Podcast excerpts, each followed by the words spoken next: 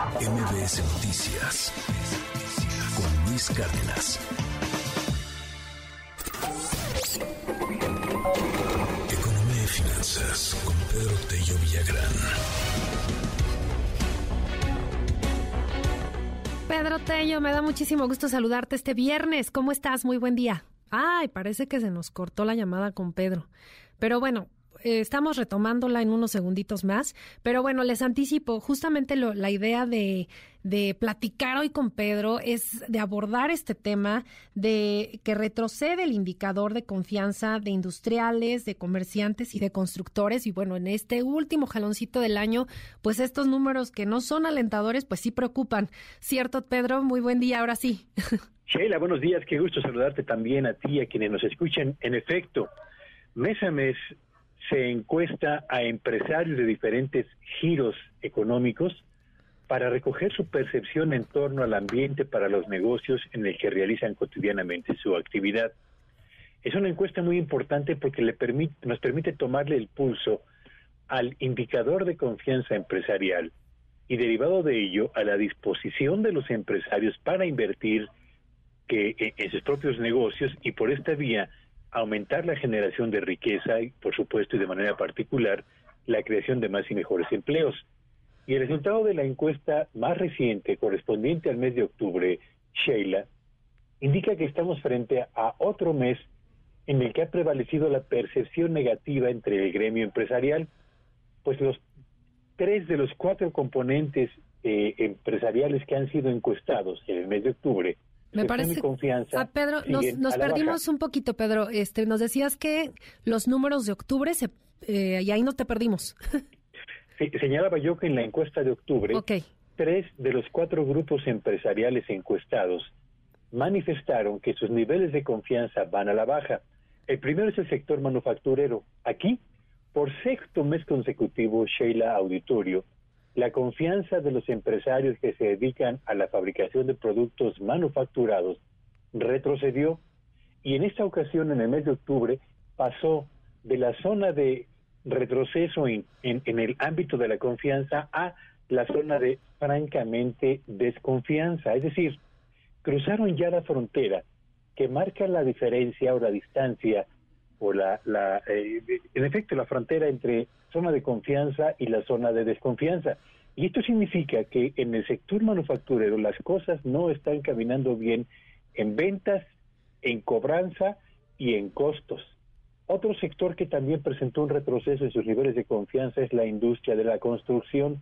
Aquí, por octavo mes consecutivo, a diferencia de los seis meses en retroceso de la industria manufacturera, en la industria de la construcción son ocho meses ya con retrocesos en los niveles de confianza y tienen cinco meses consecutivos ya en la zona de abierta desconfianza. ¿Qué es lo que le preocupa a los empresarios de la industria de la construcción? Fundamentalmente dos cosas. Uno, la situación económica futura del país y dos, el hecho de no percibir que este sea un buen momento para invertir. Y el tercer sector empresarial que también manifestó un retroceso en su nivel de confianza es el de la actividad comercial. Aquí, por sexta ocasión consecutiva, se presentó un retroceso en su indicador de confianza y por segundo mes consecutivo está en el umbral de la zona de desconfianza. ¿Qué les preocupa a los comerciantes? Fundamentalmente les preocupa que la situación económica futura de su empresa no luce muy bien porque el impacto de la inflación sobre las ventas al consumidor final, desde luego que ha reducido sus, sus niveles de liquidez y consecuentemente sus eh, posibilidades para mantener niveles de rentabilidad y cumplir al mismo tiempo con eh, la cobertura de costos y pago de impuestos. De modo pues que estamos frente a un mes, octubre, Sheila Auditorio, en el que la confianza empresarial ha acentuado su trayectoria a la baja y donde la coincidencia entre estos tres componentes de la actividad empresarial que fueron sondeados hace unas cuantas semanas apunta a que no pinta bien el panorama hacia adelante de la economía de sus empresas y consecuentemente no consideran que este sea un buen momento para invertir. Así, la percepción empresarial en el inicio del último trimestre de este año, Sheila. Pedro, y pues seguramente mucho tiene que ver, pues, como decías, el tema de la inflación, ¿no? Esto ha impactado enormemente, pues, todo prácticamente, y no es una excepción el tema de, pues, el comercio, de la construcción, etcétera, ¿no? las inversiones, pues, por supuesto que se van, se alejan.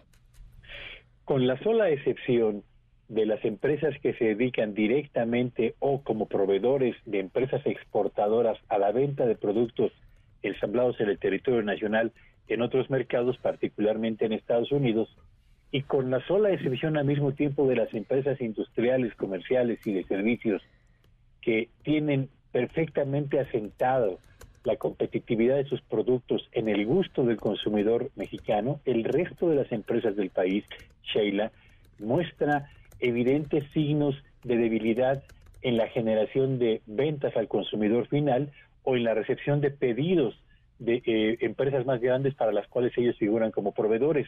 Y en la industria de la construcción, el enfrenón que se ha registrado en la inversión privada, particularmente a partir de junio pasado, ha colocado a estos empresarios en una condición de franca debilidad frente al cierre de un año que no es un año, desde luego, que se había previsto inicialmente con dificultades como las que se están presentando ahora mismo, sino que se esperaba fue un año de recuperación. Así que eh, industria, comercio y actividad de la construcción pasan por un momento francamente muy complicado en el cierre de este 2022.